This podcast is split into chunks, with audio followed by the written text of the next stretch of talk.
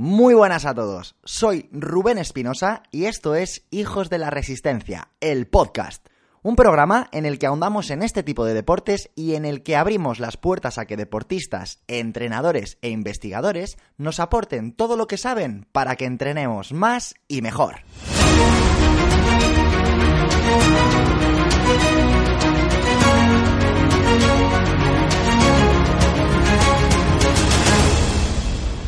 Habitualmente, cuando un podcaster está editando el nuevo episodio que va a subir a su programa o a su podcast, dedica los primeros minutos a hacer una llamada a la acción. Entra en mini web y suscríbete a mi newsletter o echa un vistazo al último curso que he sacado para ti, etcétera, etcétera, etcétera.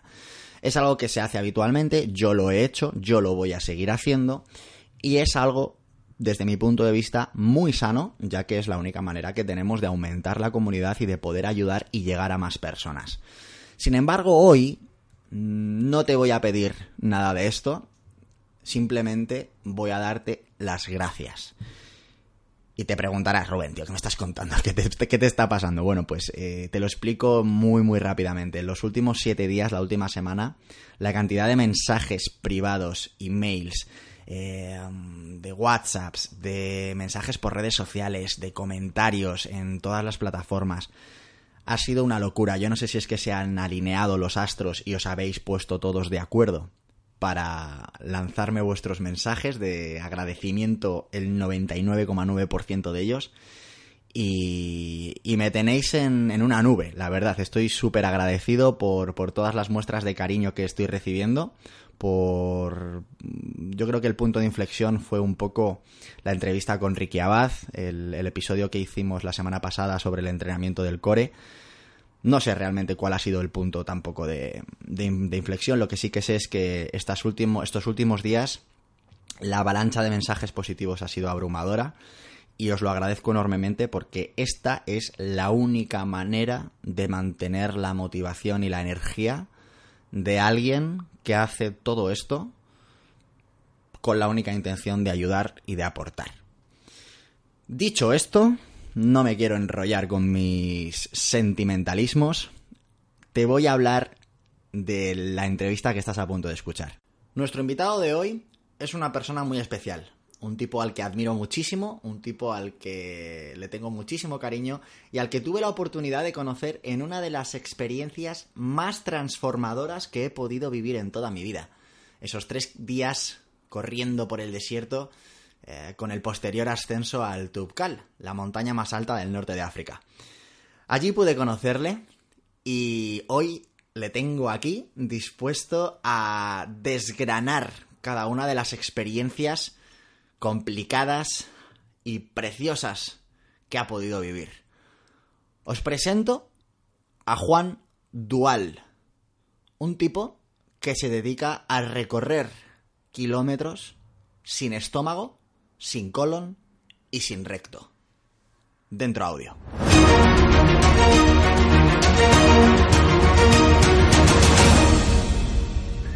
Le conocen como Dualcillo, pero su verdadero nombre, ¿cuál es? Juan Dual. Muy buenas, Juan. Encantado de estar aquí. Muchas gracias por pasarte por el podcast a derrochar esa sabiduría que llevas dentro. Muy buena, Rubén. Tenía muchas ganas de aparecer por aquí. ¿Y qué narices? Ganas de aparecer después de haber compartido la experiencia que tuvimos en donde nos conocimos, de hecho, en, el desierto y el desierto aquí a tu estudio. ¿Eh? Eso es. Decir a todas esas personas que, que nos seguisteis en nuestra travesía por el desierto en verano, esos 103 kilómetros en tres días eh, y ese ascenso al Tukal eh, las personas que me seguisteis por redes sociales, pues pudisteis ver que iba con dos personas muy, con dos personas muy especiales. Con dos tarados. Con dos tarados mentales, ¿verdad? Uno de ellos era Rafa, el mexicano, y otro era, pues, la persona que tenemos aquí hoy, Juan. Juan, tú a mí no me seguías todavía cuando, cuando fuimos allí al, desierto, no me conocías, eh, pero una de las cosas em, en las que se basa mi trabajo es en la, en la síntesis y en el simplificar las cosas. Me gusta mucho lanzar píldoras cortitas en las que explique cosas complejas. Hmm. Así que el primer reto que te voy a proponer hoy a ti es que toda tu larguísima trayectoria de eventos complicados y de circunstancias que te han sucedido, ¿serías capaz de contarnos las bases de Juan en un minuto? Vamos a darle, vamos a darle. Vamos a intentarlo. Eh, yo creo que es, relativamente sencillo, al menos para mí, porque es mi, es mi existencia. Yo estoy vacío por dentro, literalmente. ¿Cómo es esto? En una condición genética que hay en mi familia, resulta que con un, cerca de un 99,8% de las posibilidades eh, se puede desarrollar un cáncer a nivel del tubo digestivo. Es un cáncer que mató a mi abuela y a mis tíos, entonces los médicos vieron que había algo que no estaba bien, analizan a mi padre, le quitan el colon para evitar este cáncer y luego esto es una condición genética, me llega a mí, entonces empiezo a estudiar y con 13 años me diagnostican positivo. Con, ¿Con 13 años? Con 13 años, ahora tengo, voy a cumplir 35. Con 13 años me diagnostican que tengo el gen. Eh, esto quiere decir que me van a tener que estar investigando de por vida. Con 19 años me quitan el colon y el recto. Tengo mi primera experiencia muy cercana a la muerte con, en el postquirúrgico. Y luego me tienen que continuar estudiando de por vida, como decía y entonces con 28 años me quitan el estómago a condición de, evitar el tener un, desarrollar un cáncer de estómago. Por no tener el estómago, eh, tengo un problema con la vesícula biliar y me la tienen que quitar. Y después de todo eso, estar muy cerca de, palmar en diversas ocasiones, eh, consigo a través del deporte, de la proximidad con la naturaleza y con, sobre todo con el deporte de montaña y de resistencia, eh, reconectar conmigo mismo y ser capaz de reconducir mi existencia y replantearme la vida y poder vivirla al máximo cada segundo. Yo creo que sería, creo que sería la pues síntesis. Me vas a quitar el puesto como experto en sintetizar cosas complejas. Barbaridades. Juan, eh, ¿cuántas veces has pasado por quirófano? Creo que no sería capaz de echar un número. Piensa que cada año, cada año como mínimo una vez paso por quirófano para el tema de que me tienen que hacer todo este, todo este, estas pruebas diagnósticas es a través de tubos con cámaras que entran por boca y por culo. Se meten un boca-culo para adentro. Y claro, esto tiene que ser en quirófano, como mínimo una vez al año. Eh, operaciones aparte de estas, eh, operaciones gordas, colon y recto. Eh, durante ocho meses fui un hombre biónico, estuve haciendo caca por una bolsita para que cerrase todo bien. Eh, eso no me impidió jugar a frontón y llevarme broncas de gente que decía, ¿qué hacer jugando a frontón? Con una bolsa se te puede romper esto y empezar a cagar el frontón. Eh, esta fue otra, luego el colon y el, estómago, perdón, fuera, eh, la vesícula luego, problemas con, con, un riñón que me han hecho también pasar por quirófano en Argentina, ni más ni menos, en medio de un viaje en bicicleta, no sé, muchas en alguna de todas estas has pensado de verdad, no que te lo dijese un médico, mm. no que los pronósticos fueran malos, hablo de, sentir que te ibas. Eh, este julio. Este julio, al no, tener. Julio 2019. Sí, sí, sí. O sea, este julio pasado. Eh, ¿Qué pasó? O sea, he tenido experiencias muy cercanas a la muerte, pero no han sido tan vívidas. O sea, me lo han contado a posteriori porque yo estaba literalmente en esos momentos, estaba luchando por sobrevivir, entonces yo no era consciente entre medicación para el tema de dolores y demás, no era consciente de qué estaba sucediendo. En esta ocasión eh, tuve una hemorragia, claro, o sea, imaginad que mi cuerpo es muy diferente al, de, al, vuestro por dentro. Eh, entonces eh, me tuvieron que, o sea, reconectar y una de esas conexiones de repente empezó a sangrar pues a lo bestia. Empecé a hacer una hemorragia masiva.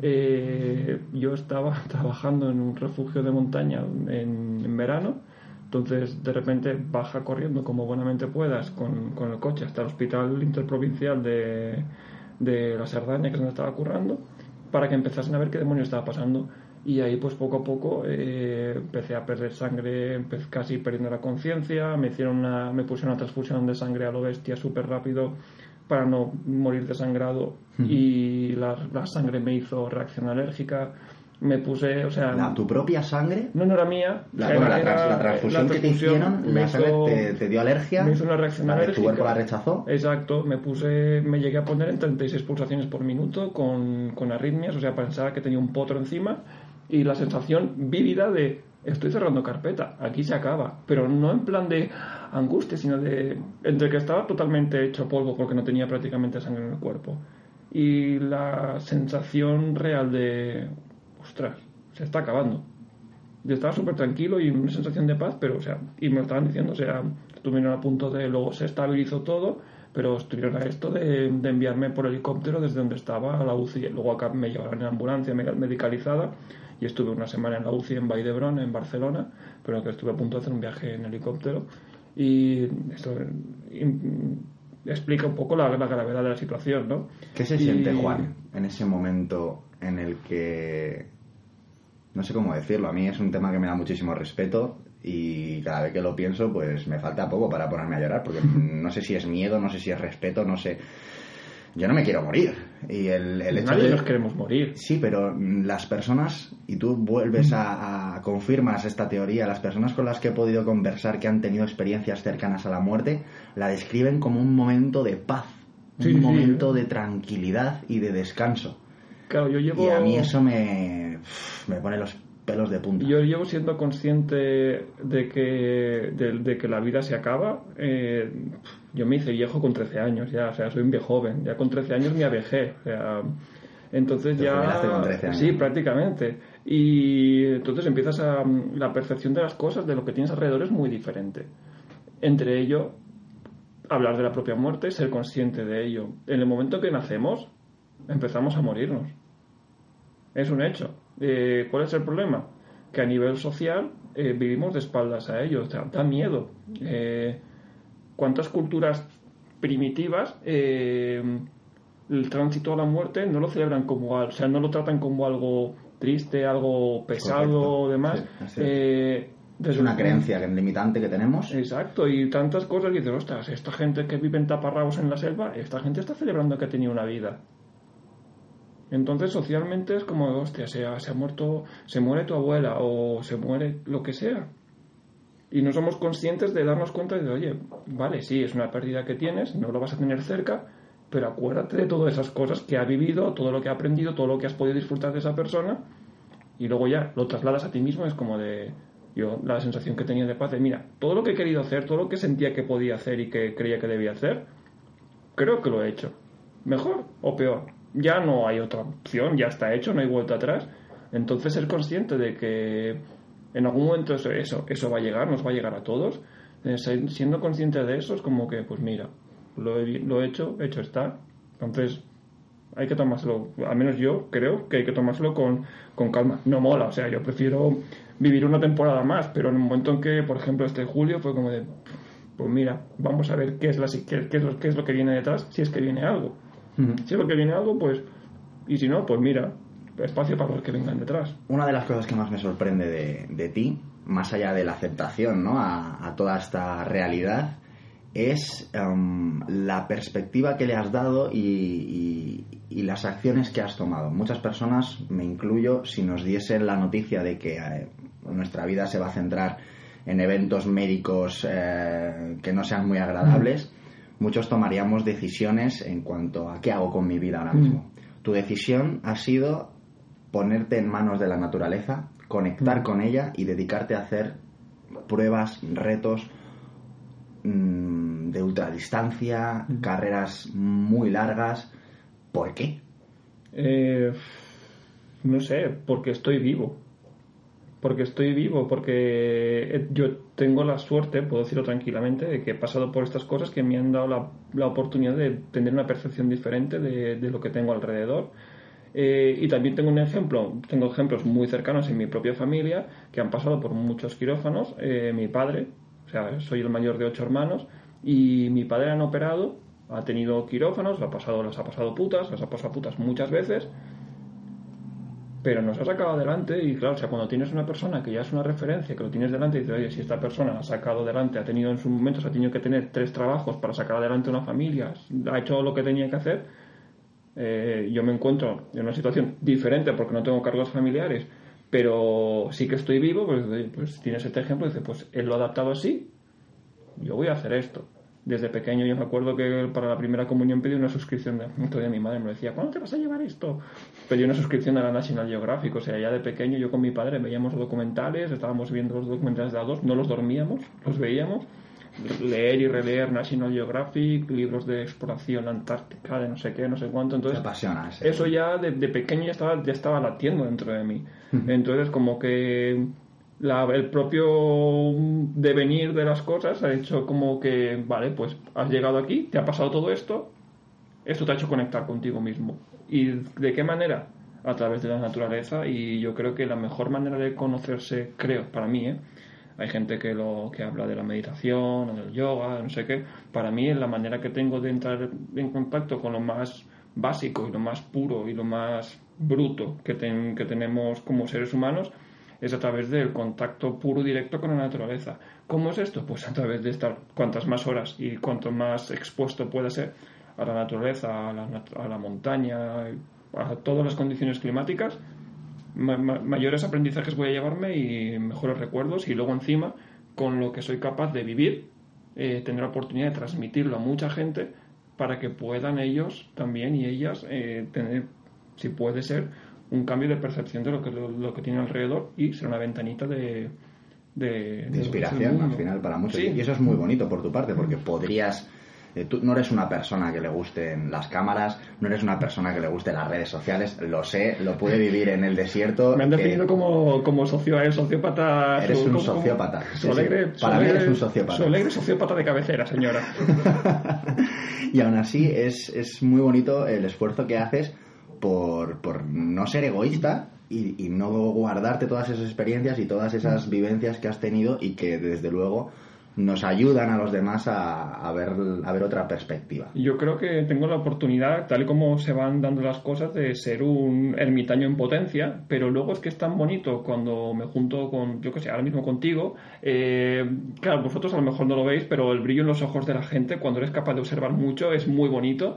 Y luego encima, ya no solamente, por ejemplo, contigo, sino a escala global, porque claro, me muevo por muchas partes del mundo, a escala global, ir emocionando a tanta gente es como que vale, ser ermitaño está muy bien, pero la victoria y todo lo que aprendo y toda la gente con la que conecto de una manera súper intensa, aunque sean solamente 15 minutos, o sea, hacer la balanza por y mucho que nos guste la naturaleza, por mucho que nos mm. guste la soledad y, el, y disfrutemos de mm. estar solos, al final, eh, no sé dónde leí una vez eh, y me pareció una reflexión súper bonita. Eh, un bebé lo primero que hace cuando nace es abrazar. Mm. El instinto humano es acercarse a otro humano y conectar y eso es algo que no debemos de, de perder. Y si tenemos un mensaje bonito e inspirador que dar, mejor que mejor. Juan, a lo largo de todos estos años, eh, con qué retos te quedas? De todos los que has hecho, cuéntale a la gente eh, cuáles han sido tus mayores proezas a nivel físico, hablamos. Yo creo que lo básicamente es sobrevivir, porque podéis imaginaros que meterse en semejantes fregados de ultradistancia y demás, estando vacío por dentro, ya es un auténtico lío, es una movida tremenda. Eh, empecé corriendo 5 kilómetros y acabé. O sea, es que para mí cada, cada carrera, cada distancia, cada actividad es... El otro día hice mi lo que los runners llaman MMP, que me parece fascinante. Mejor marca personal. La mejor marca personal, como mejor marca personal es haber tenido un hijo, pero bueno. Eh, para mí, por ejemplo. ¿Veis cómo es un sociópata? pero bueno, estoy a cada uno las modas y demás.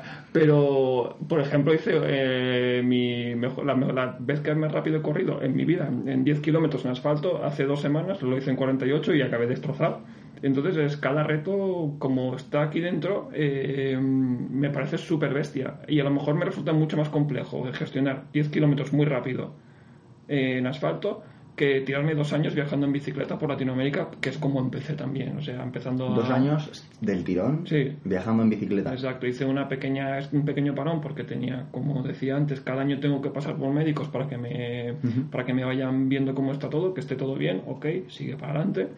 Eh, esto me pilló en Perú, pero vamos, que estuve desde septiembre, ya no me acuerdo del año, no sé ni en qué año vivo.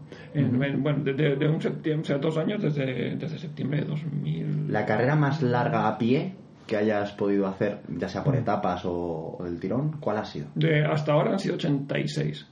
¿Dónde? eh, Matagáis, Barcelona que fue ahora en septiembre, sí, en septiembre. Este mes de septiembre fue, fue muy, muy, muy intenso porque hicimos, bueno, por etapas y por partes, también el tema del desierto que fueron 100, 101 Eh, yo no, bueno, yo no, no, no corrí los ciento, ciento bueno, un tramito que hiciste ahí. Sí, porque no, no, por seguridad y venía de venía de, de, estar en la UCI y, aún así estuve corriendo en el desierto. Y luego la gente también, eh, quiero que haga la reflexión en casa eh, o donde nos estén escuchando de que dices 86 kilómetros. Hay muchísimas personas que hagan que hacen ultradistancia que superan de largo esa distancia. La, la, la realidad es eh, que Juan no tiene estómago, no tiene colon, no tiene recto y hay que competir en todas esas circunstancias. Así que la pregunta ahora es obligada. Hmm. Eh, ¿Cómo comes? Si es que comes, yo sí lo sé, pero cuéntaselo a la gente. ¿Y cómo, ¿Cómo vas al baño? Sí, no, esto ya, eh, ahora que, que, Rubén nos cuente un poco cuántas veces vio mi culo la sí, es una pregunta que podría contestar yo, porque en el desierto vi más veces a ti eh, y tus partes nobles que, que, lo que viene siendo camellos y estas cosas. Sí, sí, no, la verdad es que, claro, o sea, el, tema cuando no tienes estómago, cuando tienes colon y recto, eh, las cosas no son muy complejas. O sea, es simplemente ir vigilando con el tema de evitar potenciales causantes de diarreas para no deshidratarte, eh, tema de lácteos, eh, temas de alimentos con mucha fibra. Eh, pero el tema es cuando ya no tienes estómago, ni colon ni recto, la cosa ya empieza a ponerse un poco más chunga. Más ¿Qué se han inventado los médicos contigo para que tengas un estómago artificial? A mí me, fabricaron, claro, no tengo no hay, posibilidad de hacer un trasplante de estómago, entonces lo que hacen es juegan a, a ser bueno, son magos, o sea, yo la sanidad pública es algo que defendería a capa y espada toda mi vida. O sea, es algo que es súper básico defender. O sea, si hubieses nacido en otro país sin la sanidad pública, es que estaría muerto. estarías muerto. Es que estaría muerto. Y esto de estar, por ejemplo, típico de estar quejándote, es que llevo tanto tiempo esperando al médico que a veces, vale, pero es que lo tienes ahí. A lo mejor estás una hora esperando, pero es que te va a atender y te va a dar toda la medicación. Yo tomo medicación con el tema del hierro, la vitamina B12 y tal que me podría, o sea, me saldría carísimo si tienes que pagar las, las cirugías, o si es una pasada. Entonces los médicos a mí lo que hicieron fue reconectarme, me cortaron un trozo del duodeno, hicieron una bolsita, más o menos de este tamaño, de este tamaño que la gente está viendo ah, perdón, las manos sí, ahora mismo, ¿sabes? Es como... Es, un podcast, ¿Ves? es, mi primer podcast, señora. Es un, sociópata, a ver. Es mi primer podcast, perdón. La gente no te ve. Ahora, ahora, entiendo cuando... El tamaño de un puño cerrado. Ahora entiendo cuando, cuando Broncano hace las explicaciones en la vida moderna de lo que está haciendo la gente alrededor. Pues eh, poner el tamaño de una, de una naranja mediana y eso lo empalman al esófago y lo empalman de vuelta al duodeno. Entonces ahí cae la comida Claro, es un tamaño muy pequeño, eh, no es un, no tiene el, comportamiento elástico que puede tener el estómago. el, estómago es mucho más limitado como entra, ¿no? Exacto, no tiene ese espacio.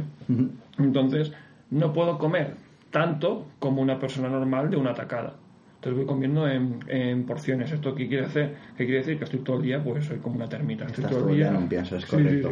Comida súper calórica, porque claro, al final, al final, eh, como no puedes abastecer eh, a tu falso estómago con mm. mucha cantidad, todo lo que metes tiene que ser súper calórico para que te aporte la energía suficiente. Exacto, y claro, a eso le sumas que no soy una persona que sea capaz de estarse quieta, entonces es como tienes que sumar el hecho de que lo poco que entra tiene que ser lo máximo que te dé para luego cubrir la, actividad que esté llevando a cabo. Y entonces es como estar conmigo haciendo cerca, haciendo dieta es imposible.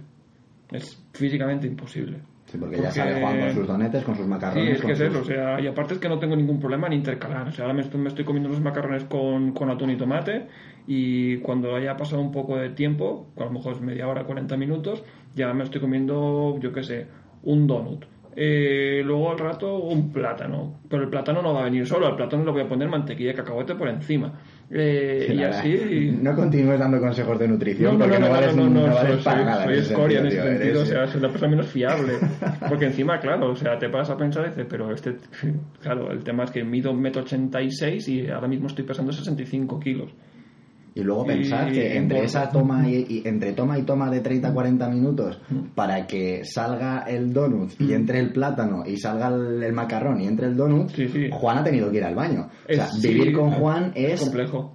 es complejo. Voy entre, no sé, entre 5 y 7 veces al baño al día de media. A ver, por ejemplo, esto es, es, muy es una parte muy buena que con el tema de seguro que hay alguien que nos esté escuchando que tenga o conocidos o ellos mismos o mismas que tengan tema de relación con enfermedades del Crohn, tipo de enfermedades inflamatorias del, aparato digestivo.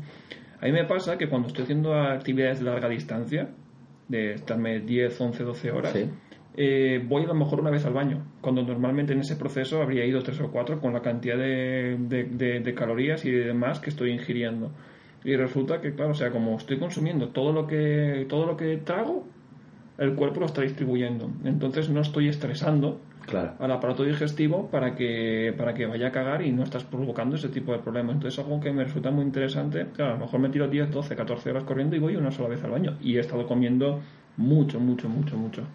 Una última pregunta, más que pregunta, creo que es la gente le va a encantar saber esto. Eh, una, y ya cerramos el tema de, la mierda, del estómago y demás.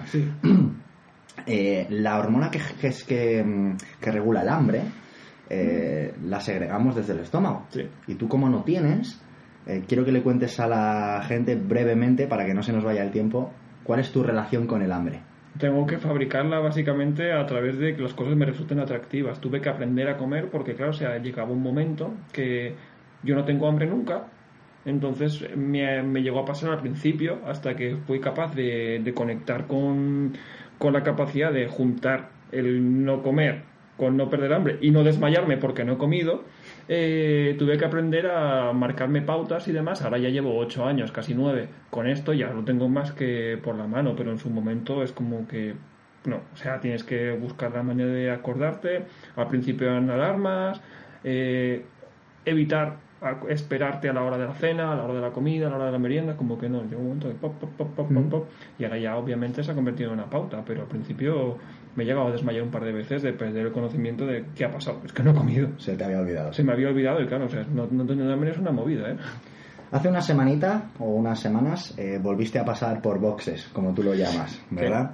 ¿Qué, te, han, ¿Qué te han diagnosticado esta vez? Eh, Ahora, cuando estuve a punto de, palmar en julio, eh, durante toda la batería de pruebas que me estuvieron haciendo para ver de dónde salía el sangrado, eh, se dieron cuenta que en el riñón no tenía nada que ver, pero en el riñón habían encontrado, eh, había alguna cosa que no debería estar ahí. Fue como de, bueno, pues ahora cuando acabemos con esto tienes que empezar a mirarte eso. Y fue como de, vale, bien, no pasa nada.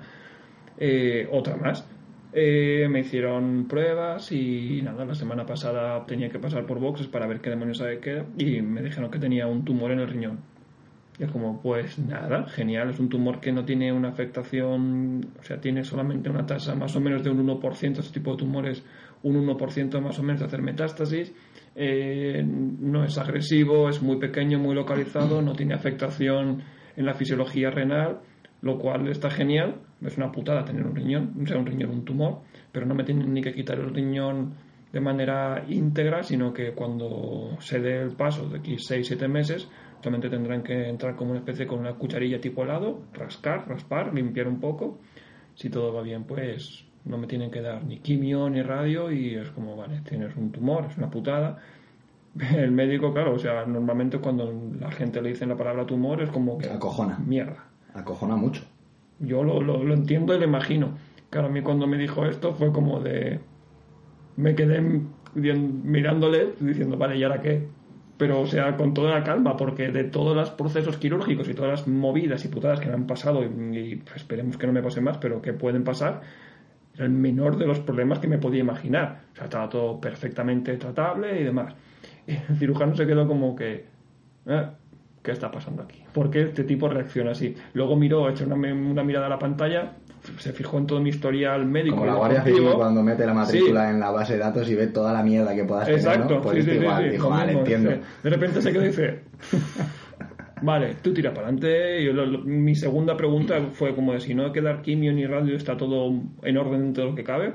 Puedo seguir haciendo deporte, puedo seguir, porque es que me voy a México a correr. Y me dijo, sí, sí, sí, o sea, tú sigues tú sigue haciendo tu actividad deportiva básica y, y así va a ser. De hecho, hoy a las 11 de la noche sí.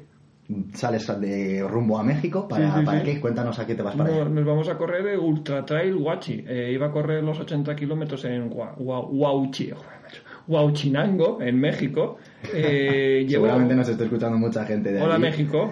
Eh, por favor, esconded todo lo picante de vuestras comidas esta semana, por favor, mientras estoy allí. Luego le volvéis a poner picante. Yo, de hecho, llevo años intentando evitar, eh, por tema de alimenticio, el picante me pega unos viajes en la pancha que me destrozan. Años intentando evitar ir a la India y a México por ese tema. Y ahora, pues, si quieres caldo, ten dos tazas. Ya ves. y vamos a correr, eh, voy con, con, Hugo y con un colega, con Edu. Eh, sobre todo con Hugo con el tema del proyecto que tenemos con el mismo que nos conocimos en, en Marruecos, con el proyecto de Incompletos. Y vamos a correr los, íbamos a correr los 80 kilómetros, pero es sensato siempre saber que las cosas están jodidas, entonces bajamos de los 80 kilómetros a los 50, que igualmente hay que correr. Claro, lo decimos como si correr 50 kilómetros. Sí, sí, por el tema de que mm, tengo una anemia brutal, entonces es como, vale, voy despacito y los acabamos y listo. Y... Una anemia, perdona que te corte, que arrastras desde julio. Sí, que me voy. Es que, claro, o sea, el tema de la recuperación de las anemias, el tener estómago es algo muy determinante tema de absorción del hierro, eh, recuperación, sobre todo, claro, normalmente tiendes a comer carnes rojas, todo ese tipo de cosas y demás. A mí eso me es muy difícil de digerir, entonces, pues, no, y aparte que cada vez soy menos carnívoro. Y entonces me es muy difícil recuperarla, pero poco a poco se va haciendo y entonces es vamos, van a haber carreras en el mundo, entonces nos bajamos de distancia y luego vamos a hacer un par de cinco miles, nos juntaremos de vuelta con, con Rafa, con nuestro ciego de cabecera, y nos echaremos unas risas por allí, por los, por los volcanes de México.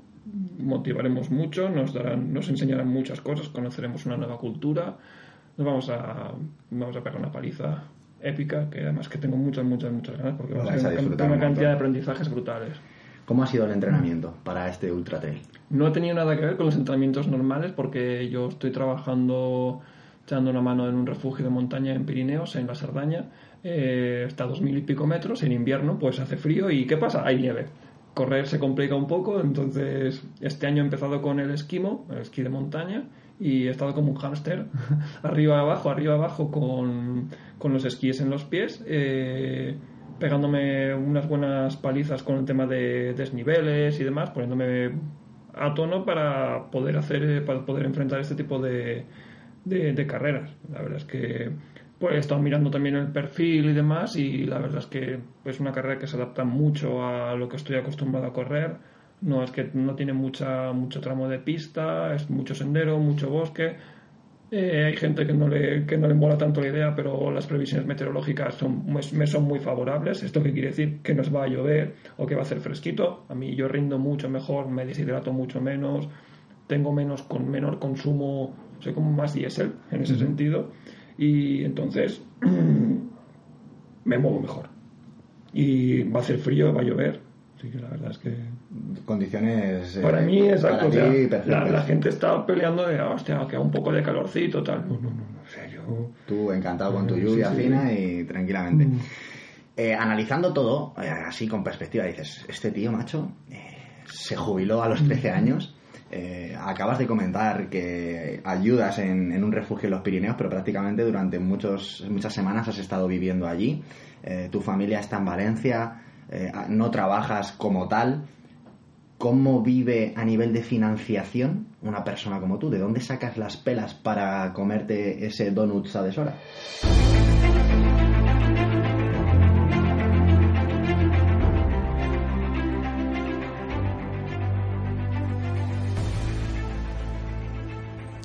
Bueno, pues hasta aquí la primera parte de esta fabulosa entrevista que nos está regalando Juan.